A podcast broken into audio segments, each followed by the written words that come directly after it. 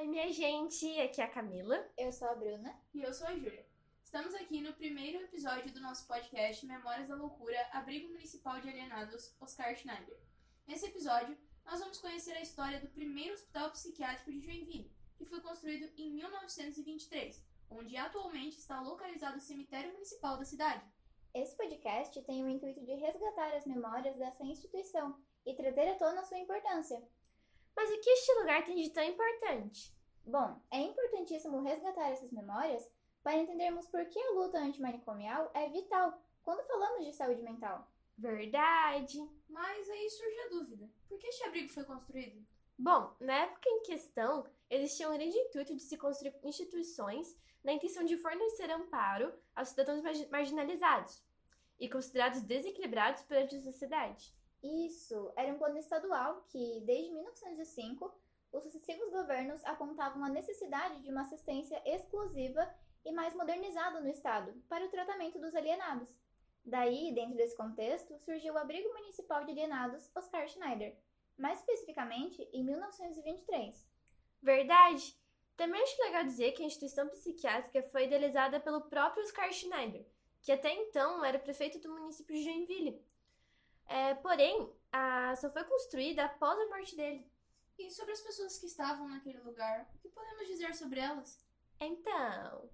Então, né? De acordo com a principal pesquisadora do abrigo de alienados, Mariana Pascoaloto. Inclusive, Mariana, se você estiver ouvindo isso, somos imensamente gratas por todo o material que você produziu.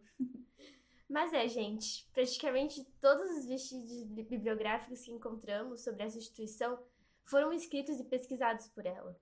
Verdade, Cami. Mas continuando.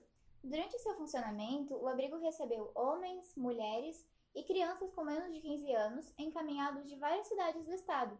E segundo informações de jornais da época e relatórios governamentais, as pessoas clausuradas eram tratadas como pobres e infelizes. Exato. É importante ressaltar também que, naquela época, era muito comum que pacientes de hospitais psiquiátricos fossem hostilizados e recebessem tratamentos bárbaros, como a eletroconvulsiva, a lobotomia, que era uma cirurgia no cérebro extremamente invasiva, diversos tipos de agressões físicas, morais e psicológicas, entre outras coisas.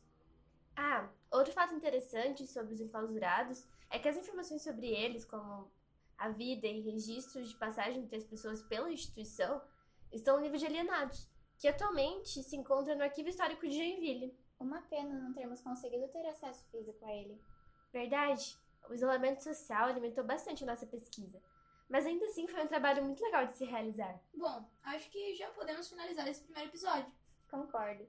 No próximo episódio falaremos sobre as transformações que o abrigo municipal sofreu. E também veremos mais a fundo a forma como pacientes de hospitais psiquiátricos eram tratados e qual seria a maneira ideal de tratamento quando falamos sobre saúde mental. Até o próximo episódio, gente!